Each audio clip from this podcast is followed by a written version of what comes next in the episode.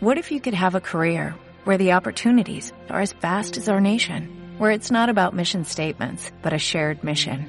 At U.S. Customs and Border Protection, we go beyond to protect more than borders, from ship to shore, air to ground, cities to local communities. CBP agents and officers are keeping people safe. Join U.S. Customs and Border Protection and go beyond for something far greater than yourself. Learn more at cbp.gov/careers.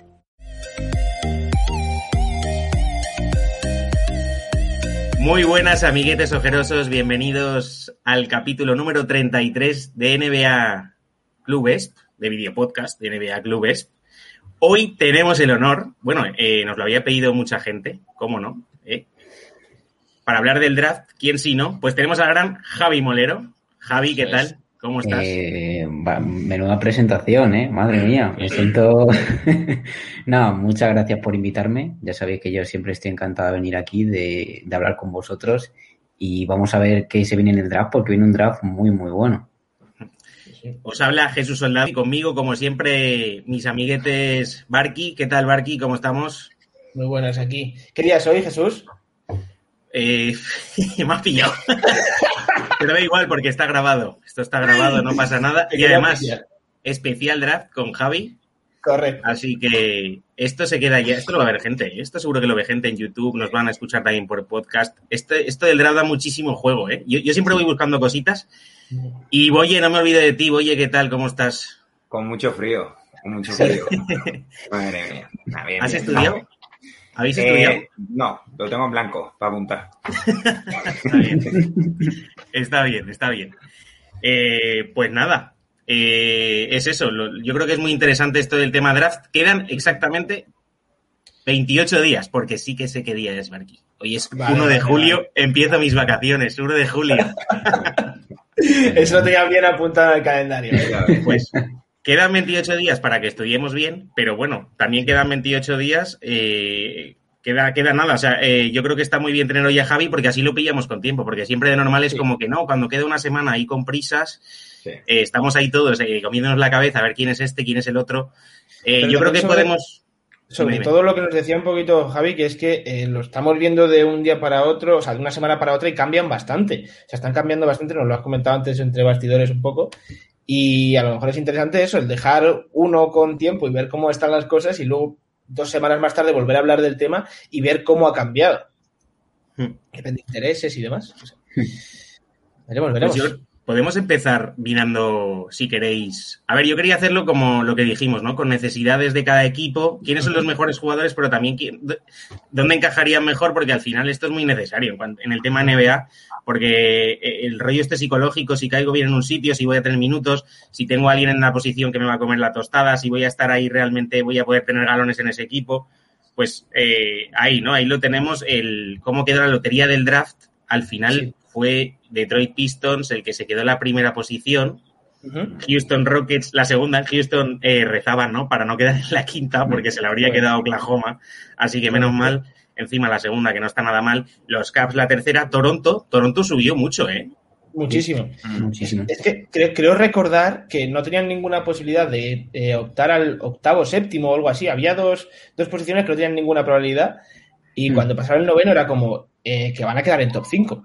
Sí, ¿Cuál estaba? sí. Era, el octavo era el que tenía. De, era la, creo que subieron cuatro, cuatro posiciones o así. Es que lo vi en, en nuestro compañero Raptors Dan, que subió, lo, lo- lo hicieron en directo y recuerdo que eso, que, que no sé si era el noveno o el décimo o algo así, y si no salían noveno, o sea, se colocaban Sí. quinto, porque había tres posiciones que tenían un 0% de probabilidades. Sí, porque yo estuve con, con Raptors Dan, que estuve hablando Ah. con él, y, y el mock que hicimos más o menos pusimos a Raptors noveno, así que sí, creo que era octavo y séptimo, octavo y sexto, que no tenían posibilidades, pero que subió muchísimo, nadie se esperaba que fuesen Sí, al cuarto sí, puesto, es que es un cambio tremendo.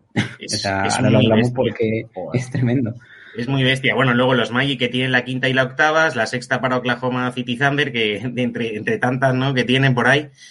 Eh, Golden State Warriors, séptima y, y catorceava. Los Kings la novena, la décima para Pelicans, la once para Charlotte Hornets, San Antonio, la doce, Indiana Pacers, la, la trece. Bueno, así de primeras, hablemos directamente. ¿qué, qué, qué te parece este draft, Javi? O sea, ¿qué podemos esperar de este draft? ¿De la, ¿De la lotería de los equipos o de los jugadores? De los jugadores, o sea, los equipos, Ah. los, estos equipos que tienen las primeras posiciones, hasta el 14 pueden estar contentos. Sí, sí, sí. O sea, yo creo que en toda la primera ronda puede haber jugadores eh, bastante interesantes. Incluso fuera de estos 14 se puede quedar Usman Garuba. O sea, imagínate el, el- el nivel que puede haber y la- las expectativas sobre todo altas, porque son jugadores muy buenos, polivalentes. eh, vamos, yo te digo, luego lo hablaré, pero entre el 10 y el 15 hay jugadores que pueden ser perfectamente en cualquier draft top 5. Hmm. Así que es un draft bastante bueno y por eso digo lo de los Raptors, porque no es lo mismo un noveno que un Claro. cuarto aquí. Yo, yo simplemente, para, para empezar con un número, o sea, el draft, o sea, la posición del draft número uno, esa creo que todos la tenemos clara, ¿no? Que Cunningham va a ser número uno. Se va para Detroit. Sí. Explícanos un, un poco cómo es este jugador, porque habla todo el mundo de Cunningham, es un super jugador, o sea, un... Bueno, la- las cualidades las sabemos, ¿no? Parece un 2-0-3, mide, no sé, no tengo clara la posición, no sé si es un típico alero que puede jugar de base o algo así, o qué es este tío, no Puede, lo sé. puede jugar en, de, de base alero, es un jugador que abarca todo. Eh, muy inteligente, pasa bien, tiene buen físico, tiene buen tiro. O sea, es un jugador generacional. Las comparaciones pueden ser Luka Doncic, puede ser Ben Simmons con mejor tiro. Me refiero a ese jugador alto que abarca todo el, el campo, que puede tirar, que puede penetrar y que ve muy bien el juego. O sea, va a ser número uno, claro. Da igual el equipo que sea, aunque Detroit tampoco le viene muy bien porque tiene a Killian Hayes y, y eso, pero da igual. Mm, No puede dejar pasar a ese, a ese jugador nunca. A mí me parece un talento generacional. Después de Anthony Davis, quitando a Doncic y Williamson, pues puede ser el mayor talento que haya que entre a la NBA. Yo lo que he visto también tiene buen tiro porque está en porcentajes Sí. del 40% en tiros de tres. Le he visto que la mecánica también es, me gusta, no es como un eh, Sadik Bey, ¿no? Que le ves tirar y parece una cosa extraña. Y Sí. no sé, me gusta. La verdad que Tira, bien y y se crea muy bien su tiro. Eh, para tirar triples también hace mucho step back, eh, utiliza muy bien su cuerpo, sobre todo si le defienden defensores más pequeños. O sea, se crea bastante bien su tiro y por eso digo, es el jugador total, hace todo sobre la pista. Yo he leído que es excesivamente generoso a veces. Dice que, que sí que es buen pasador y, tal- y tal, pero que a lo mejor tiene que ser un pelín más egoísta, ¿no? Sí, que está muy bien que sea generoso, Mm. pero hasta un punto. Sí, No sé. porque yo creo que también él, él tiene la posibilidad de sobra de hacer muchos puntos y en una universidad tan poco conocida como es Oklahoma State, a veces eh, quiere hacer mejor a sus compañeros o quiere también mostrar esa faceta de pase. Pero bueno, yo te digo, yo esto siempre son palabras y rumores y hasta que no, no vas a la NBA no, no sabes qué tipo de jugador es. 20 puntos, 3 asistencias. Eh, la verdad, en cuando se elimina, su equipo fue eliminado por el de Sachs, por el del chico este, por el otro, el, Por, por Gonzaga, no, creo que fue eliminado en primera ronda Hmm. y ahora mismo no, no me acuerdo. o sea que tampoco llegaron ahí muy, No. muy lejos. Quinteto Pasó majo que como- se le puede, se le puede quedar a Detroit, con Killian Hayes, Cunningham, eh, Sadik Bey, titular. Sí, Sadik. Y luego Jeremy podría Grant. jugar Jeremy Grant y Isaiah Stewart. Sí, Eso. sería un quinteto bastante. Lo que pasa que no sé el Hayes, eh, cuando si va Cunningham, cómo, cómo apostaría por él. Eh, podrías poner también a jugadores eh, como Wayne Ellington, veteranos ahí para dar un poco de, de cosas distintas, no sé. O sea, por eso te digo que se lo decía antes a, a- no, sé, no sé a quién se lo decía, que, que me ha descolocado porque yo ya lo tenía en Houston. Yo ya pensaba que Houston iba a ser el 1 y lo tenía en Houston y me ha descolocado totalmente que fuese Detroit el que se lleva el 1. ¿Tú lo Sí. ves entonces al 100% en Detroit? ¿O Sí. damos una posibilidad de que no lo pillen? A no Porque ser digan, que Detroit busque un traspaso, sí. sí, Vale. Pero Detroit no, de- no debería tener interés, ¿no? Buscar un traspaso. Te ha tocado el 1, te ha tocado la lotería, que encima es en un draft que pinta tan bien como este.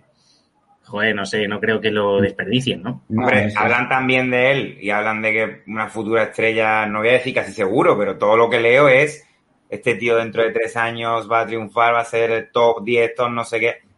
Yo creo que te lo Sí. quedas. Ya, verás, ya verás qué haces con Hayes. Pues a lo mejor traspasas a Hayes. Si no, no. Yo siempre lo he dicho, que yo prefiero quedarme talento antes que eh, fit, antes que un tío que sea perfecto en el equipo, porque al final con el talento pues no, no lo tienes que dejar pasar. Y lo mismo pasó con los Hornets y la Melo.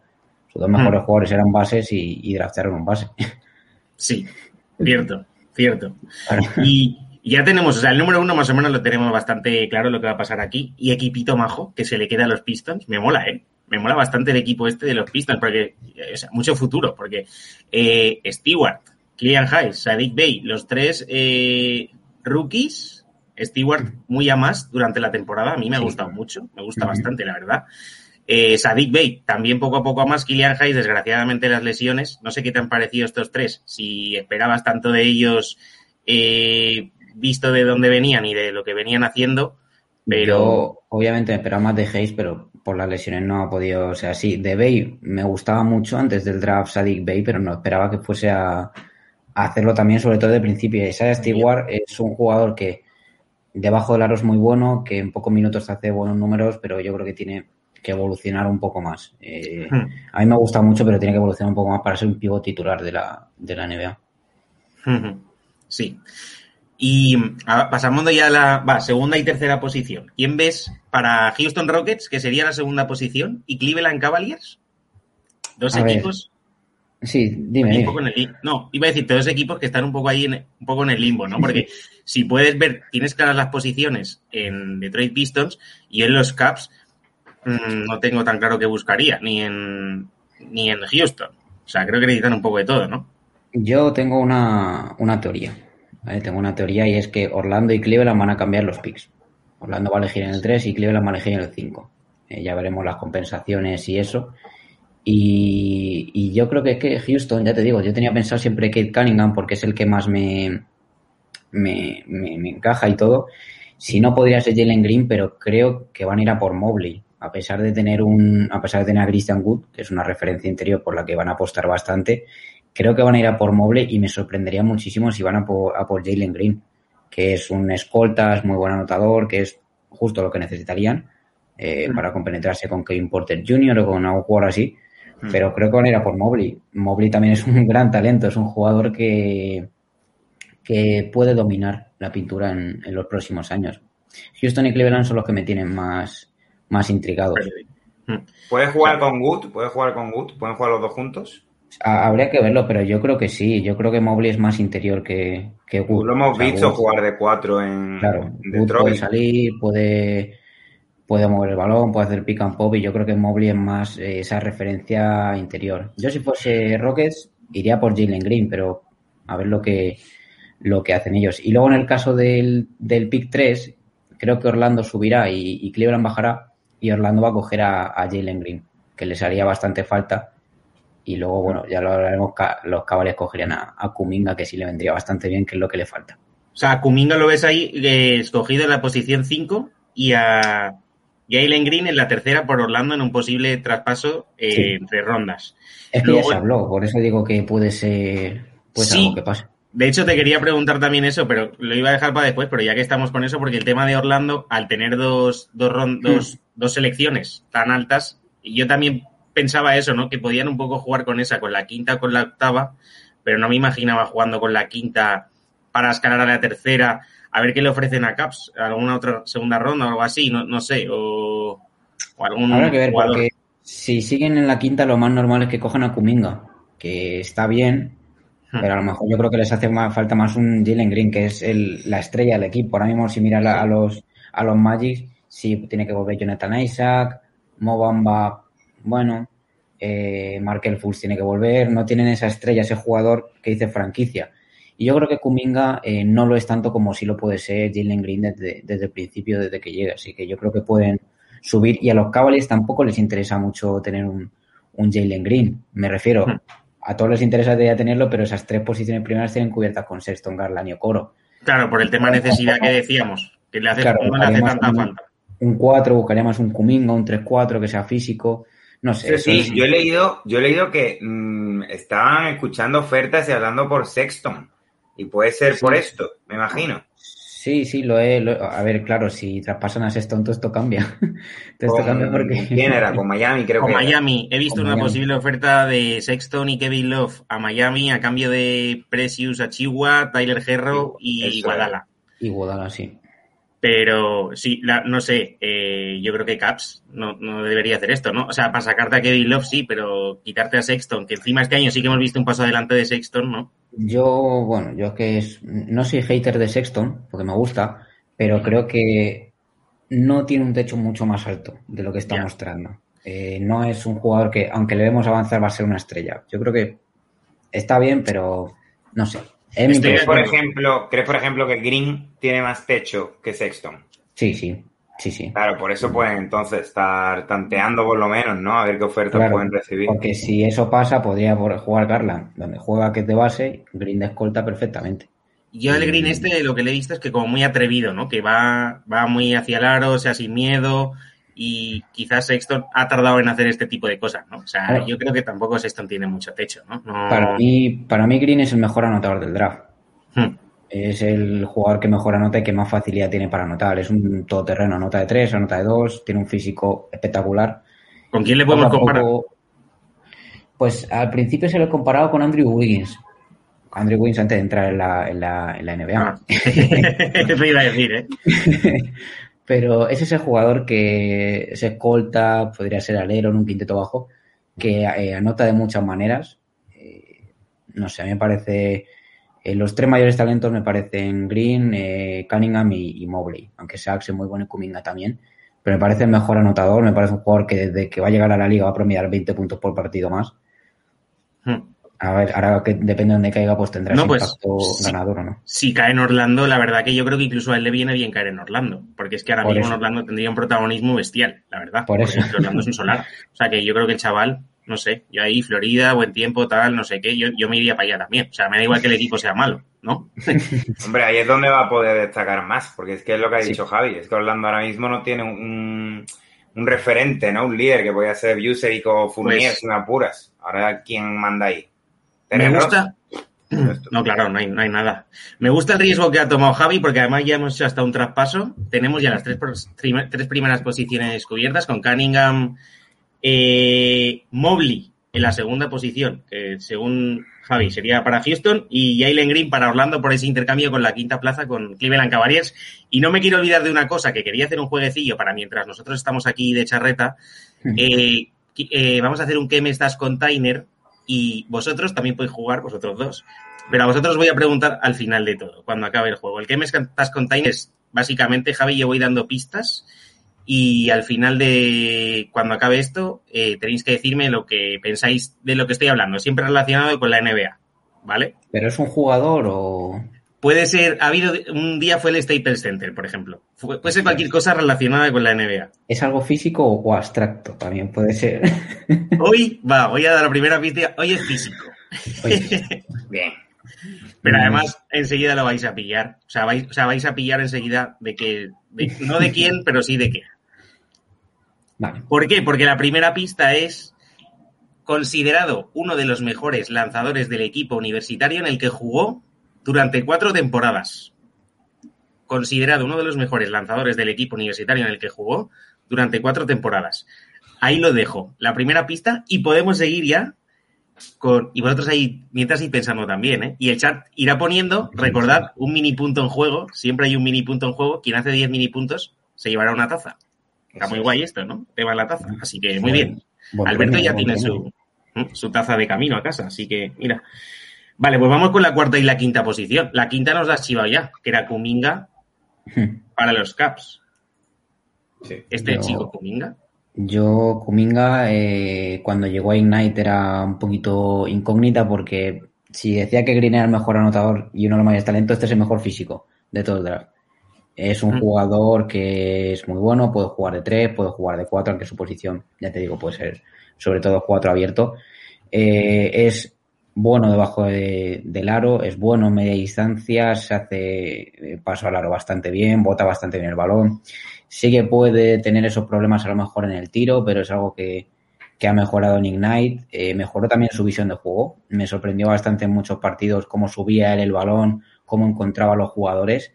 Eh, no es un Scotty Barnes, que luego lo, lo hablaremos de él, pero es un jugador que poco a poco sí tiene más protagonismo con el balón y no sé, a mí me parece una incógnita, porque me parece un talentazo, tiene un físico muy bueno, pero eh, ya te digo, también depende mucho del, contexto en el que en el que caiga, para si explotar todas sus virtudes o...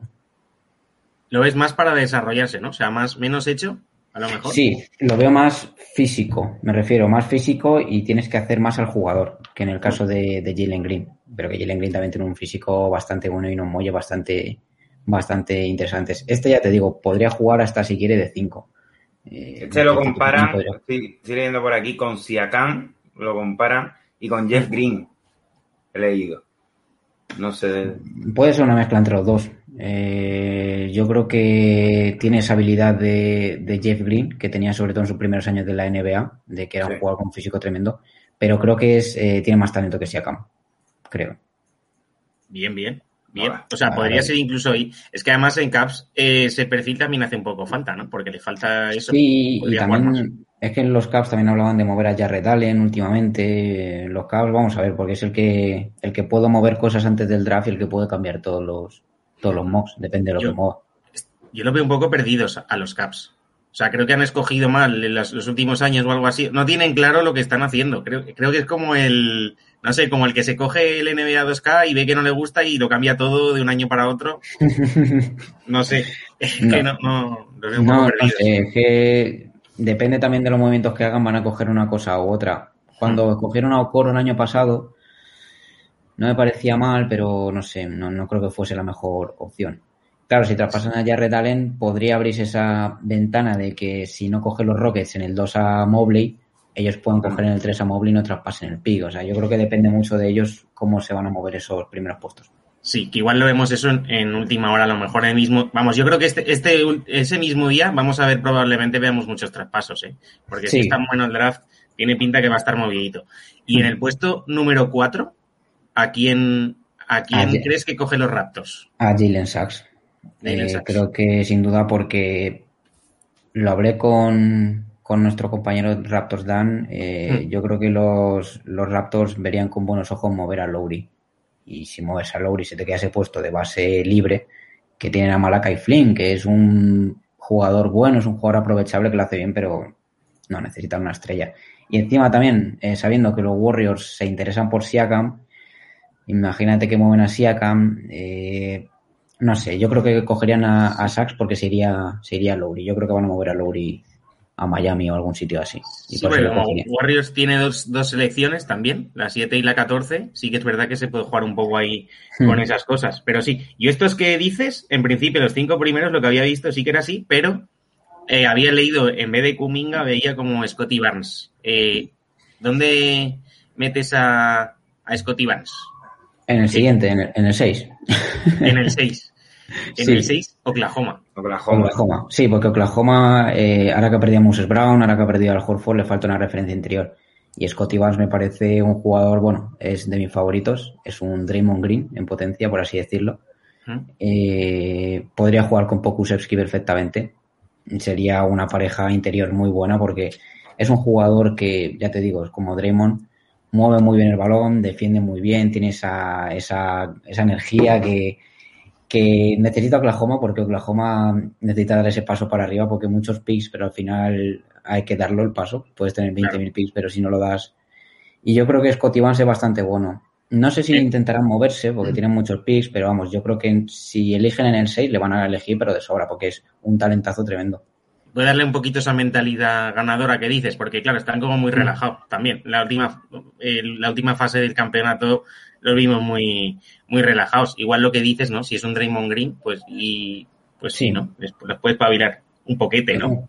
Es un jugador que siendo cuatro y siendo alto y teniendo un físico espectacular, encima en el combine dejó muy buenas sensaciones, por eso a lo mejor que puede intentar luchar ese top 5, pero eh, yo creo que no, yo creo que los cinco primeros están, están bastante aventajados del resto. Y es eso, es un jugador que siendo un 4 alto puede subir el balón a la bombilla, distribuir el balón, moverse él, hacer la jugada él. Eh, lo, hace todo, lo hace todo y lo hace bien. Y sobre todo en defensa es un, es un jugador muy bueno. Lo veo, además mide 2.06, o sea que bien, o sea, buen físico. Bien. Y un equipo que supuestamente, en principio, mira, los Golden State Warriors, que tienen la séptima selección, yo creo que este equipo, un jugador a lo mejor que, es que, claro, si recuperan a Clay Thompson, eh, Stephen Curry en el nivel que ha dado, ¿qué jugador del draft crees que a lo mejor uno que seleccionen y que pueda ser directamente, o sea, aquí en esta posición, ¿no? Eh, quitando los que, hemos, dicho ya. Yo es que con los Warriors pienso que no van a, a, draftear. Pienso que van a coger ese pick y lo van a traspasar por alguien para ganar ya. Curry tiene 32 años, Clay Thompson también tiene 30 años, no creo que estén esperando. Eh, Podrían coger ese pick y buscar por alguien. Se hablaba Siakam, eh, imagínate por un pivot, buscar a lo mejor a Carl Anthony Towns, metiendo a Wiseman también en el traspaso. Eh, yo creo que los Warriors necesitan ganar ya. Pero si tienen que elegir a alguien, yo elegiría a Franz Wagner. Me parece un jugador, me parece el jugador más preparado para la NBA de fuera de los cinco primeros. Me parece un jugador, buen defensor, buen tirador, que lo hace todo. Y desde el principio encajaría. Encima juega ahí de alero, a la pivot, que son, o sea, de escolta alero, que son posiciones que, bueno, veremos si sale Ubre, eh, veremos lo que pasa, pero yo tengo claro que, que, van a traspasar ese pick. Pero en caso de que, sí. de que lo cojan, en los, en los mock draft y eso está el, el 15 lo veo a, a Wagner. Yo, yo, lo tengo sí. en el 17, a Franz Wagner. Sí. No me gusta, me gusta esto que nos digas un nombre así, porque así luego, oye, diremos, mira, Franz Wagner que sale en el 17, eh, Javi nos lo ha dicho para el número, para el número 7. Si, si, no es el 7 es el 14, pero creo que es un jugador que a mí me, me encaja los Warriors. Si no, está James Bouknight, que es eh, buen anotador. Tenemos también a Moses Moody, que es muy buen anotador y buen defensor. Pero yo creo que, teniendo en cuenta, ya te digo, que pienso que lo van a, a traspasar, creo que es un jugador que le vendría muy bien. Sobre todo un buen defensor y un buen, buen anotador. Porque básicamente Moses Moody es escoltalero también y Book Knight es base escolta, que tampoco hay mucho. Yo estoy de acuerdo que pueden hacer. Claro, es que tienen que ir a ganar ya los, sí, Warriors. Sí. O sea, que sí que es verdad que deberían, ah, siendo un draft claro. tan goloso. A Stephen Curry no le, no le sienta también a lo mejor esperar cuatro años para que se desarrolle un jugador claro. que toquen en no el creo. Claro, ni de coña. Sí, sí. Ya, o sea, es que es eso, hay varios ya que podemos ver cómo pueden moverse, porque es que además tienen que, cosas que ofrecer, los Warriors, muy, muy apetitosas, porque es que son, son la, la, selección 7 y la selección 14, en un draft en el que sí, estamos viendo si que... Pueden meter a, a Wiseman ahí, o meter a Kelly Ubre, también, sobre Cierto. todo a Wiseman. Sí, porque Wiseman... Eh, sí, y yo creo que no, no encaja mucho en el, en el equipo este de los Warriors, la verdad, no sé. Ya se ha visto de que hecho, tampoco mucho para mí el, el, el, salto que pegaron los Warriors fue cuando desgraciadamente se lesionó, dejó de jugar más y empezó a salir ya desde el banquillo. Ahí es cuando los Warriors creo que empezaron a, a jugar mejor, a hacer su juego al que nos tienen más acostumbrados. Sí que, y pasamos. Bueno, al final los Warriors son un equipo hecho para ganar, no es un equipo hecho para, para reconstruir claro. y para coger talento joven. No vas a ver tampoco a los Lakers o a los Clippers cogiendo claro. talento joven, que tienen que unir piezas para ganar ya al fin y al cabo, es que Curry está luchando por el MVP. Si es que por el nivel de Curry no, no habrá sido. Por eso. Es eso. Tienen que ir a ganar ya. Correcto. Estoy de acuerdo. Veo también ese traspaso de la ronda de los, de los Warriors. Y en la octava tendríamos otra vez a Orlando. Aquí ya depende de lo que busquen. Eh, puedes coger a Keon Johnson, que es uno de, los, de las incógnitas del draft, es uno de los mejores físicos. Eh, hizo el récord el otro día en el combine de salto vertical, creo que hizo 1.22 o 1.23 metro 23 de salto vertical. Hizo el récord. Eh, pero a mí se me queda como una incógnita. Puedes coger algo más seguro, como puede ser Moses Moody o como puede ser Davion Mitchell, que le vimos en la, en la final del Mars Madness con Baylor, y es un jugador que ha gustado mucho eh, que ha subido muchísimo después del Madness, o sea, estaba en la posición 20-30 y ahora está en top 15 siempre. Y aquí yo creo que cogerían a Keon Johnson. Es un jugador exterior que le vendría bastante bien, porque por dentro tienen gente, bases tienen gente, y en el caso de que cojan a Jalen Green también tendrían por fuera. Así que yo creo que Keon Johnson puede, puede ser un jugador eh, que les sí. puede venir bien porque luego hicieron el traspaso este por Ben del Carter Jr., o sea que tampoco creo que, claro. que, busquen quitarle a él el protagonismo, porque al fin y al cabo es un jugador que está, pues eso, en crecimiento, ¿no? Les vino bien, además, jugó bien sí. ahí sí. Ben del Carter Jr. Sí, Así le vino bien a, a Ben del Carter Jr. salir de, ah. de Chicago, creo. Sí, está menos claro, ¿no? Ahí en Orlando es lo que tú dices. Pueden buscar cualquier cosa porque no es un equipo que esté tan claro. Pero sí, la exterior. Lanzamiento, alguien que anote les hace falta. Pero como si bien dices, cogieran ellos a Jalen Green, ya tendrían eso de los puntos y alguien más que anote. Es que no puedes tener a Terence Ross como único jugador fiable en ataque, que no, no, no puede ser no. eso. Y Hay luego. Que como vuelve Fulls, pero. Sí, sí claro, cierto. Fiable. Que había empezado muy bien. Por eso, esta por era, eso. Esta era su temporada, pobre chaval, la verdad que sí. Y un equipo que, que nos tiene a todos un poco ahí perdidos, ¿no? Que es eh, Sacramento Kings. Sacramento que... Kings escogería la posición 9. Uh, ya te digo, entre el 7 y el 14, el que no coja lo coge otro, va a ser así, pero uh, según he visto al, a los ejecutivos de Sacramento le gusta Moses Moody. que es un jugador, eh, ya te digo, bastante bueno, eh, que puede salir del banquillo, incluso podría ser titular porque es escoltalero. Eh, tiene buenos puntos, eh, defiende bien, es un jugador que rebotea bien para ser escolta alero. O sea, a mí es un jugador que, que sinceramente me falta verle como... O sea, me haría falta verle eh, más partidos o partidos en la NBA para verle como una estrella, pero me parece, me parece que puede ser un, uno de los robos, por así decirlo, de, del draft. Aunque lo... Eh, voy a dar la segunda pista del juego, ya que hemos hecho el parón este, ¿vale? Porque creo que estáis un poco todos desconcertados, ¿eh? No, no, no vais muy bien. Vale. Nunca jugó en la NBA, la segunda pista. La primera pista era considerado uno de los mejores lanzadores del equipo universitario en el que jugó cuatro temporadas. No voy a decir la universidad en la que jugó cuatro temporadas. Y luego la segunda pista es, este señor nunca jugó en la NBA. Me ha reventado, pero reventado. Llevo un rato dando vueltas, mirando, mirando, mirando, pero todos han jugado en la NBA.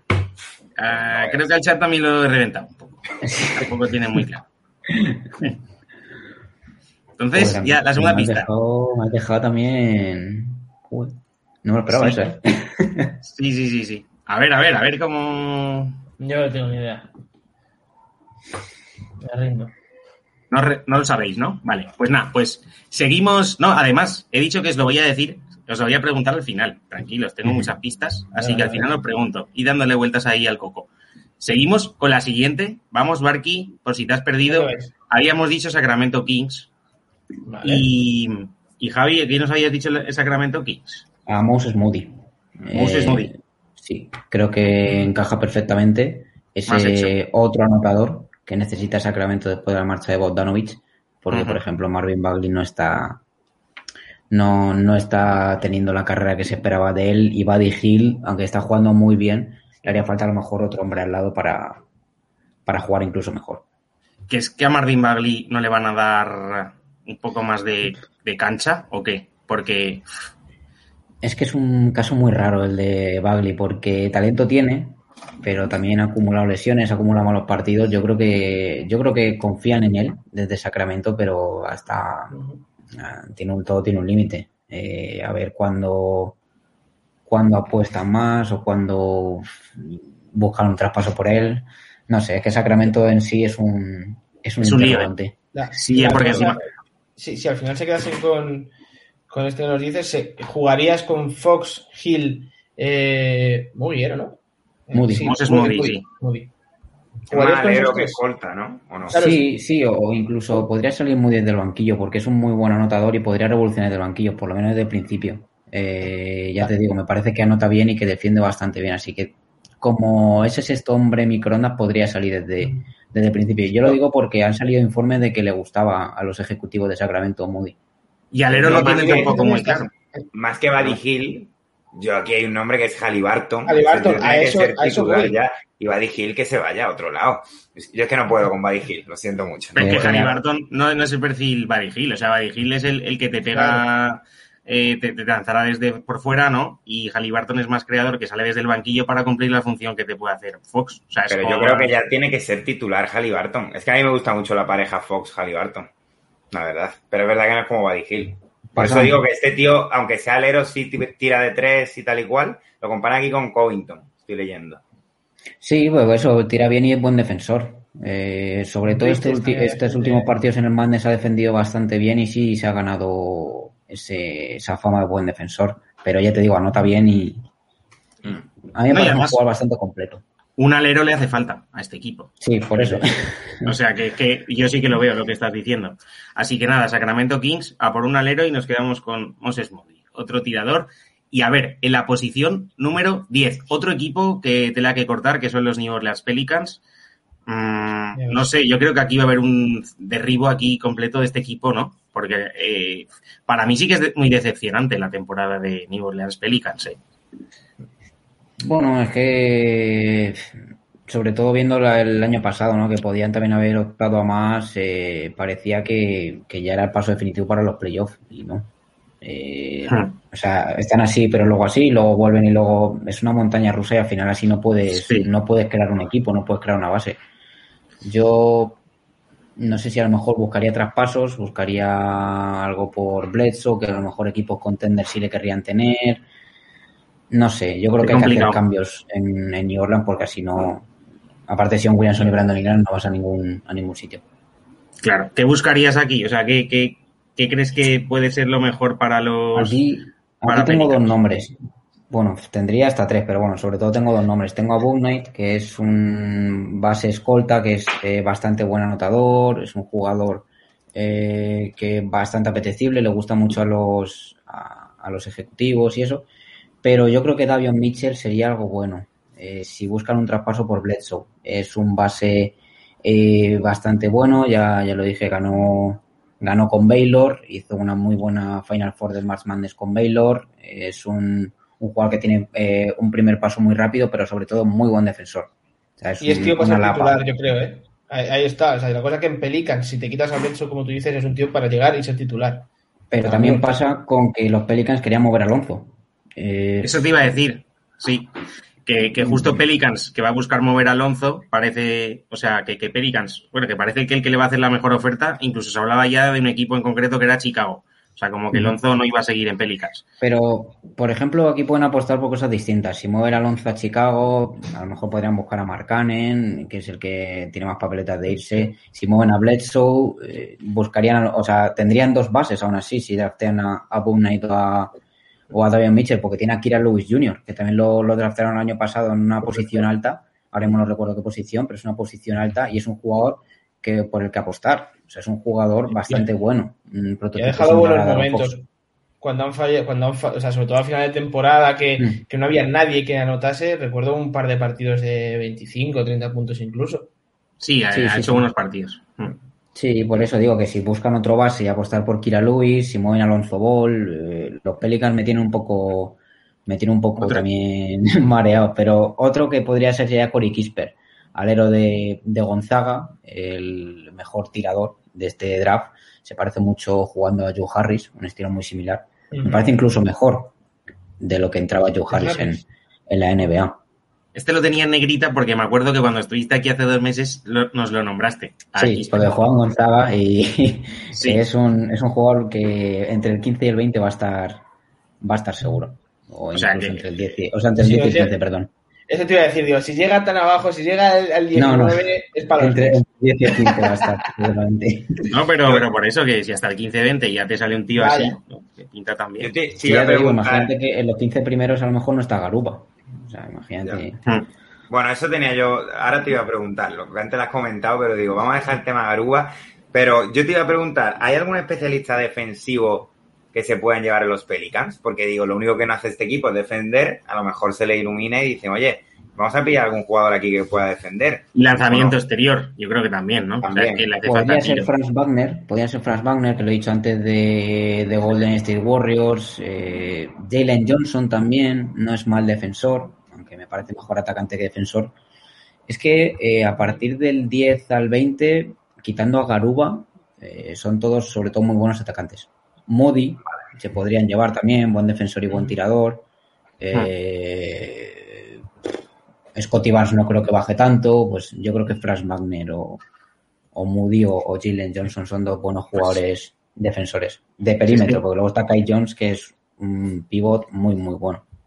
Y entre los 10 primeros tenemos eh, 14, 15 posibles nombres. O sea, es que claro, aquí va a haber, es eso, ¿no? Va a haber, es que está, este hay que hacerlo ese día, porque es que va a estar emocionante, la verdad. Y Yo creo que, el año pasado no hubo tantos traspasos en el draft, este año creo que sí va a haber bastantes. Sí, es lo que estábamos comentando antes, que vamos, que creemos que ese día va a ser un súper movidito en cuanto a traspasos. De hecho, alegría. has desaparecido, pero Javi nos ha hecho hasta los traspasos. Nos ha hecho el traspaso de Orlando con Cleveland. Me lo veré de verdad. el de el posible de Golden State Warriors también porque es que eso, Golden State Warriors también tenía que moverse. Así que nada. Y luego nombres así más, porque luego ya vienen en la 11 Charlotte, San Antonio, Indiana, los Warriors otra vez. ¿Qué nombres así más interesantes podemos sacar ahí? Dinos, yo qué sé, cinco o seis nombres que podamos tener apuntados y decir, va, estos pueden tener ahí un impacto bueno en cualquiera de estos equipos. A ver, yo creo que en estas posiciones están los dos mayores robos del draft, que son sí. Garuba si sube, espero que sí, yo creo que Garuba tiene potencial para ser top ten perfectamente. Garuba si sube y Josh Giddy, el australiano. Creo que esos van a ser los dos mayores robos de- del draft. Giddy me encajaría en San Antonio, eh, porque es eh, un jugador que a Popovich yo creo que le encantaría, le encantaría entrenar. Es un, un, tío de dos metros que es un, como se dice allí, un floor general. Eh, hace todo. Tiene muy buena visión, rebotea bien, es una máquina de triple dobles en la liga australiana. Así que es un jugador bastante, bastante preparado. Le falla la defensa, le falla a lo mejor un poco el físico, pero es una máquina de hacer triple dobles. Y Pero con yo creo que Popovich ser el aprendería, aprendería a Pues- defender. O sea que- aprendería bastante y con Dijonte Murray se podría complementar Complementar. perfectamente porque cada uno hace su cosa. Sí. Y ahora que ha nombrado a Garuba, Garuba es que tuvimos aquí a Antonio Sánchez hace poco Mm. y que, estoy, que creo que es lo que Boye quería comentar, ¿no? Boye. Y no daba un duro por él. O sea, decía que estaba muy verde, muy verde. Y yo me quedé un poco impresionado porque aquí en el chat, cada dos días, salta alguien y dice, Garuba, ¿qué tal la NBA? Garuba, ¿qué va a ser? No sé qué. Y nosotros pues decimos, pues, yo qué sé, ¿no? Yo no, no lo sé. Pero él lo veía clarísimo. Él dijo que estaba muy verde para dar el salto a la NBA.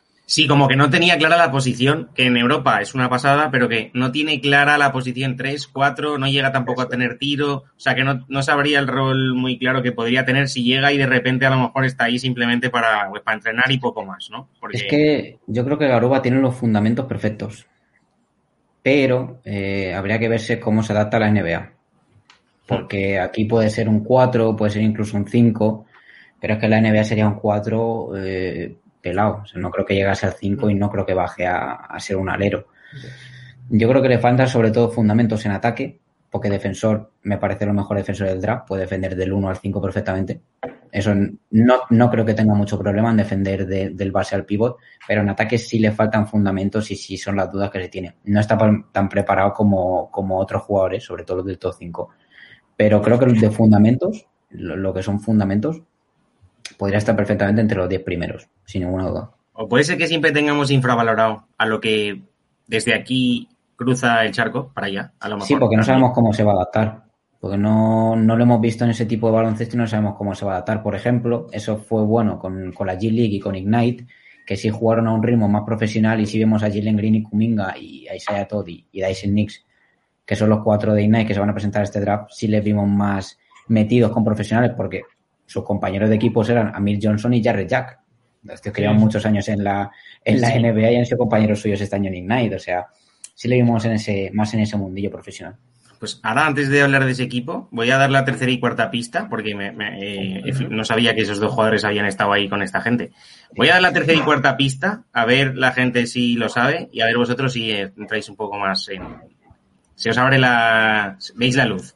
Si. En su mira siempre estuvo ser entrenador. Esta es la tercera pista. Y la cuarta pista es, en su momento se convirtió en el entrenador universitario más joven de la historia. Tercera y cuarta pista. Creo No sé. que tengo algo, ¿eh? Sí. Uh, ya tenemos ahí alguien que ya- puede tener un nombre, ¿eh? Es, yo creo que la cuarta pista Esa, es- así, así por esa. Se puede ver un poco la luz, ¿eh? Con la cuarta pista. Digo ya también la cuarta porque si no esto... Pues el equipo este de Ignite que dices, entonces, dos, eh, has nombrado a...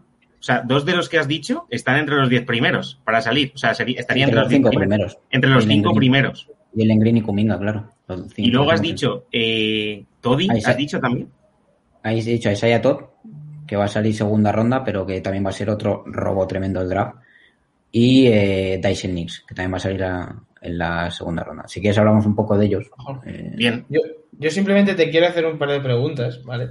En cuanto a los Knicks, por supuesto. Pero espera, pues, primero vamos a ir primero a lo de Ignite y luego vamos Ah. a los Knicks y a los equipos. Vale, sí. Estamos ya ahí metidos. Es que me, me- A me encanta romperte el guion.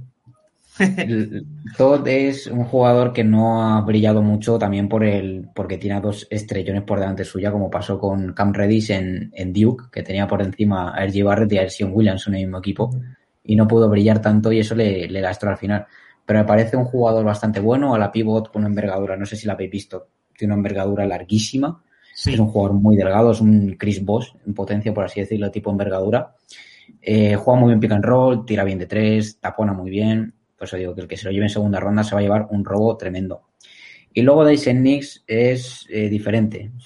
Todo es más talento, Dyson Nix es más trabajo, más... eh, Interior Es- también. No, el base. Era Es el base. base de Ah, Ignite. vale, vale. Más trabajo, mete, mete mucho su cuerpo para, para anotar, distribuye muy bien el balón, es su principal virtud, eh, de- dirigir bien el balón. Yo creo que según llegue eh, puede ser base suplente de, de muchos equipos porque es un jugador preparado. Los, los cuatro jugadores de Ignite están preparados perfectamente para, para jugar ya y para hacerlo bastante bien, porque ya te digo, se han desarrollado con profesionales. Y se sabe si, o sea, este equipo, por ejemplo, este año va a tener, hay chavales también que van a unirse a ese equipo en vistas a presentarse al draft del año siguiente. O sea, el ha triunfado lo que es el, el modelo este. Sí, es que, eh, a ver, es un modelo que eso daría para otro podcast, para debatir entre universidad y profesional, Hmm. pero sí, eh, ya eh, confirmados está Jaden Hardy, que es uno de los top 10 de, para, de ESPN para, para este año, Scott Henderson, eh, Fan Bozen, que es un jugador asiático, que este año Ignite también tenía otro jugador asiático que se llama Kai Soto, que venía con unas expectativas muy altas, pero no pudo jugar ni un partido porque tuvo, tuvo que irse con Filipinas y no por problemas en el calendario que tenía que hacer unos partidos por Filipinas se fueron retrasando y como la, la burbuja de la G League eh, duró tan poco, duró mes y pico, no, no, digo- no llegó a disputar ningún partido con Ignite y no, no jugó. Y creo que se iba a la Liga Australiana. Sí, o sea que sí. El modelo este guay y además acompañado de gente, eso, ¿no? Jared Jack y, y, y- y ¿quién Y has dicho Johnson. también? Y Amir Johnson. Pues eh, flipas, ¿no? O sea, estos dos. Y entrenador Ya, Ryan Shaw, que también ha estado muchos años Ryan entrenando en la NBA. Pues sí. Y pensaba que estarían ya hasta retirados. No, Amir Johnson sabía que no estaba retirado porque llegó a sonar, incluso para entrar en, en los Nets. Y a Jack sí que pensaba que está lesionado ahí, que compartió ahí, ahí lesionado, eh, retirado, que compartió ahí con Calderón en Toronto. O sea que el Sí. hombre debe tener sus años, la Muy verdad. míticos esos Toronto Raptors de, de Amir Johnson y de, de gente como John Salmons o así, muy míticos. Va, pues ahora sí, Barky, Barky. Ahora, ahora vamos a ¿Ya, la chicha, la chicha nuestra, la chicha nuestra. Vamos a nuestra chicha de nuestros equipos. A ver. Yo, yo simplemente es eso. se- tenemos eh, los Knicks en primera ronda tienen la decimonovena y vigésimo primera, ¿vale? Y sobre todo los que están leyendo por ahí, Garuba, Sicae, eh, uno que tiene así, eh, Duarte, creo que también, que es dominicano. Eh, Duarte sé, hablando de él dominicano también, o creo. Estados Unidos. Sí, o sea, eh, pero que es de, es de origen dominicano algo así, Sí. porque el nombre dije, joder, no creo que sea Sí, es dominicano, dominicano. algo así. Eh, y luego, eh, Jaden Springer, que tal vez está, ese lo he visto en muchos, en muchos mock. Y luego otro que también puede caer por ahí, que es Dosumu. Pero ese no me pega nada para los Knicks. No, no, ese no. No me Yo- pega nada para los Knicks.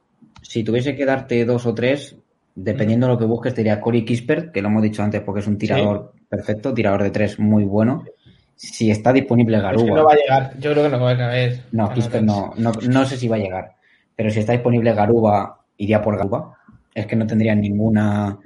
O sea, no, no tendría ninguna, ninguna duda, porque me parece algo por lo que arriesgar una posición 19, que no es una posición. Claro, es que además alta. tenemos ahí 19 y 21, por tanto, Claro. si más o menos tienes eh, hecho un poco el esquema de lo que quieres coger en el draft, eh, puedes esperar una u otra, tal, a ver si cae, a ver si sigue, que tienes dos posiciones prácticamente seguidas. Claro. No, eh, a mí me parecen bastante, bastante interesantes. También uno que se llama Nation Highland, que ha gustado bastante en el, en el Combine. Es un, es un escolta anot- anotador. Lo comparan con Jordan Clarkson.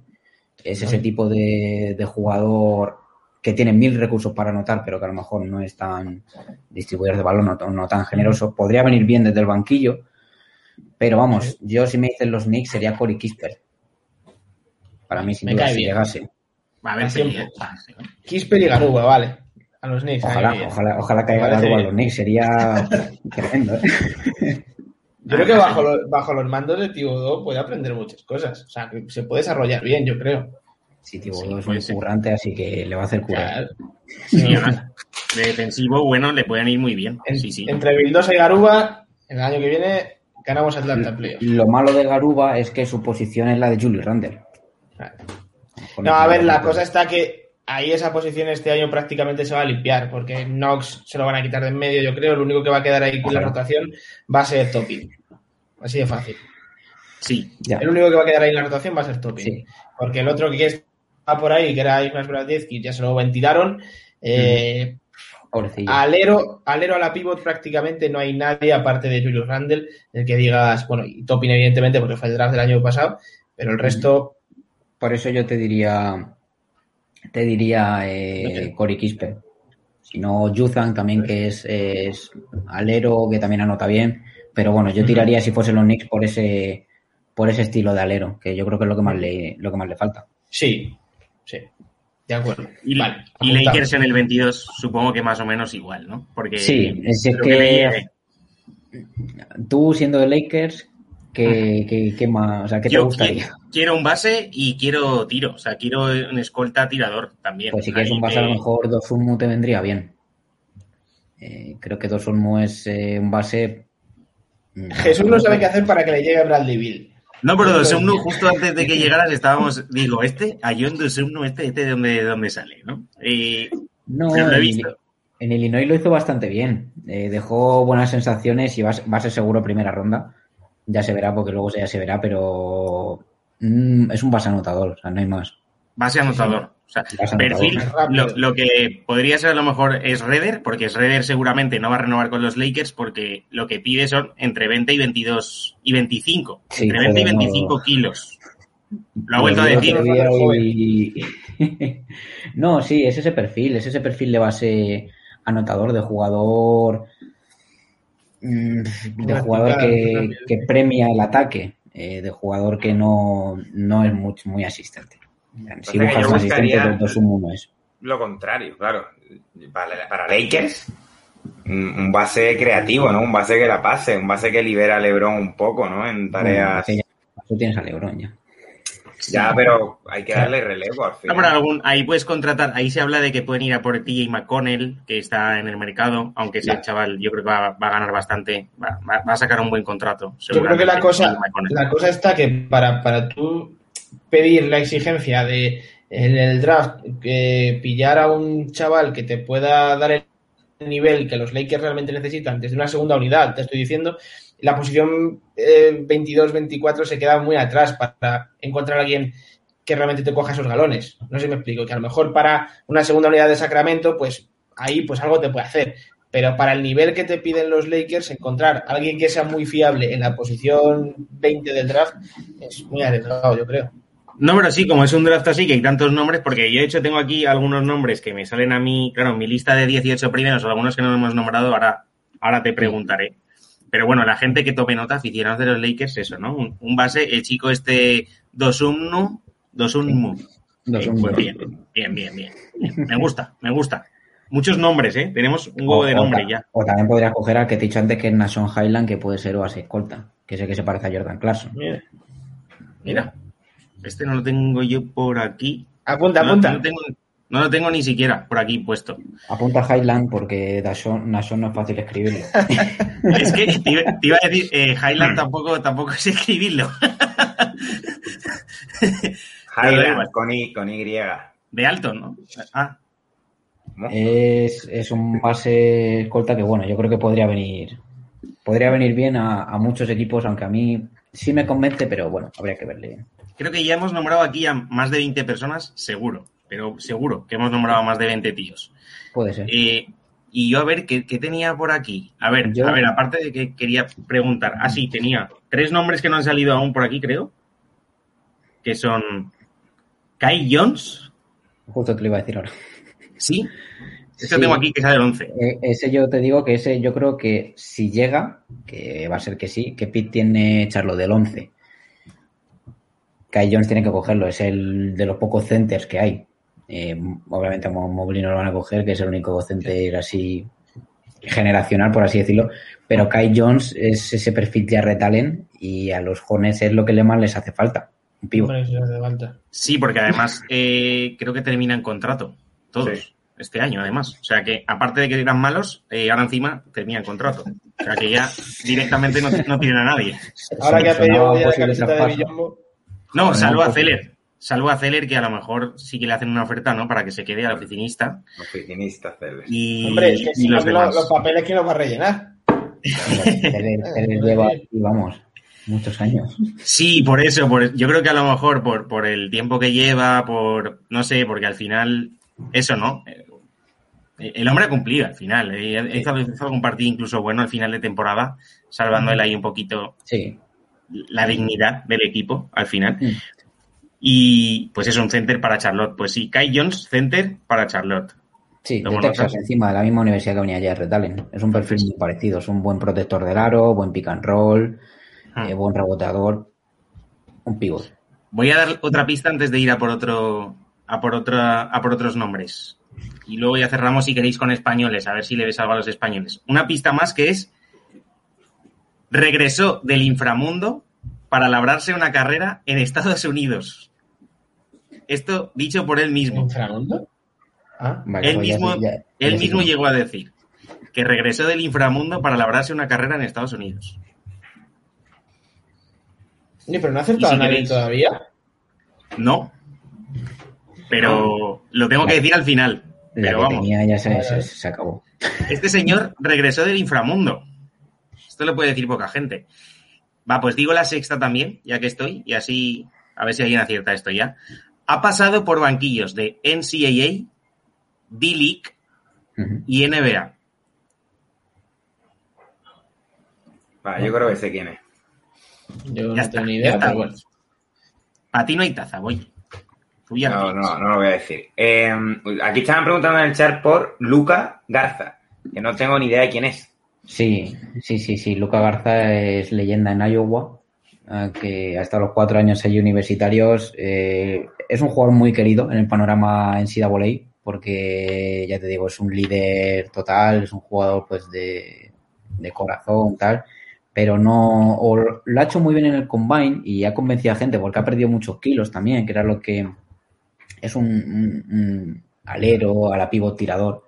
Ha perdido, ha perdido muchos kilos y sí convence más, pero veremos si llega a una segunda ronda o, o se gana un contrato luego two-way, porque por ejemplo algo que, que me, me había, o sea, había pensado antes de venir aquí es que también tiene mucho que ver el, el combine, porque por ejemplo hay jugadores que no están en ningún mock ni en primera y segunda, eh, como puede ser el caso de Dwayne Washington, de Aaron Wiggins, de AJ Lawson, que hicieron el, el combine, por así decirlo, de la G-League, que se llama el Elite Camp, y de ahí, eh, o sea, les invitaron la NBA al combine que no lo tenían pensado y Ah, está ojo. gustando bastante.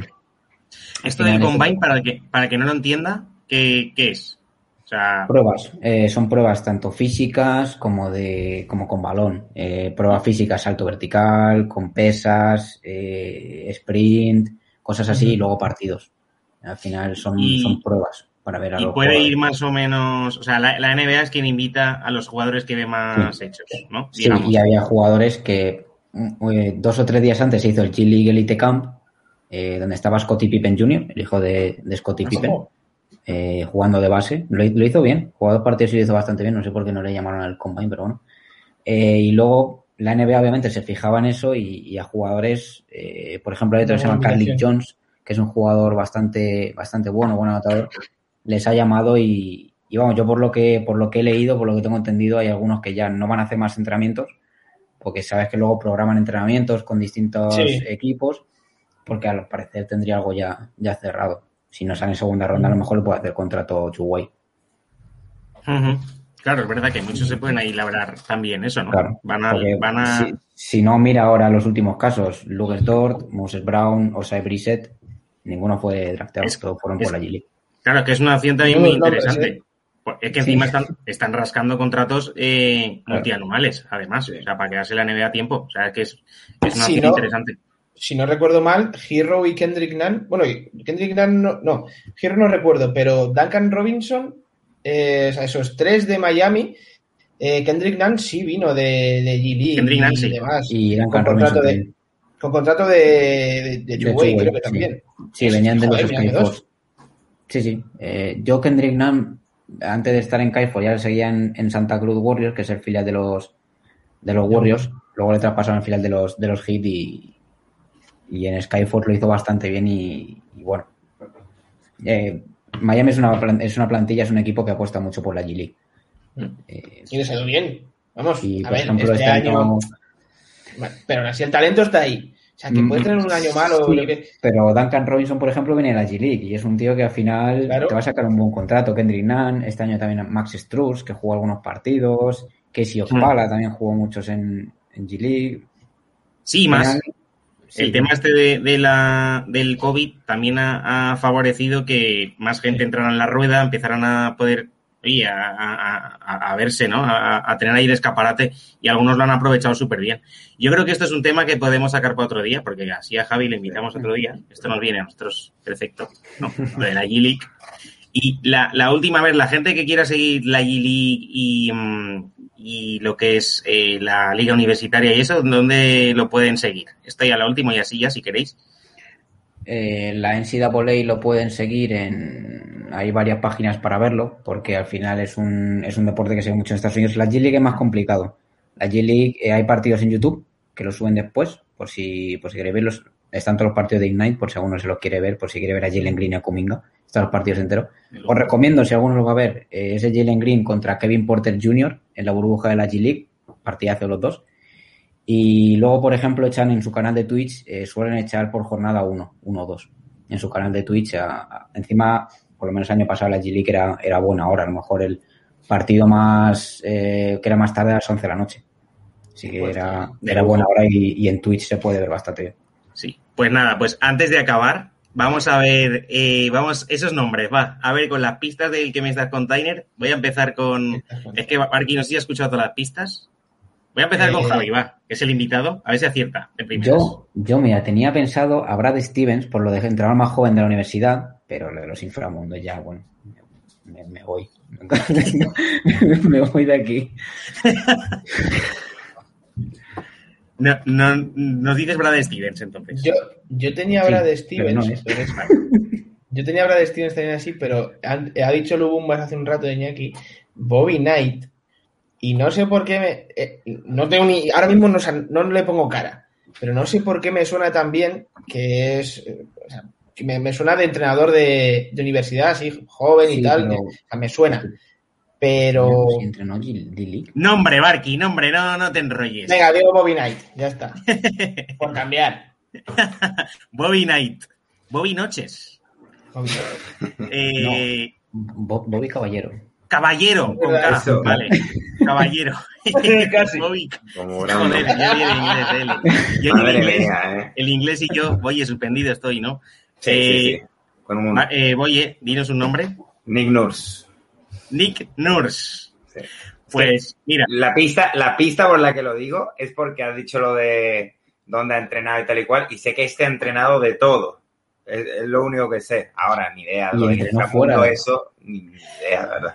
Pues eh, has acertado. Es Nick Nurse y también ha acertado 33 Larry en Twitch. Así que enhorabuena, 33 Larry, te llevas un mini punto. Me alegro de que te lo lleves porque pilotas un montón de NBA.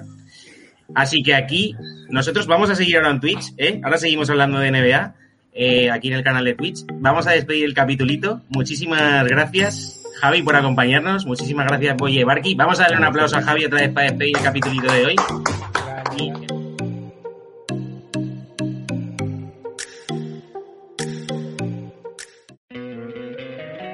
encantaría tener 100 dólares extra en tu bolsillo?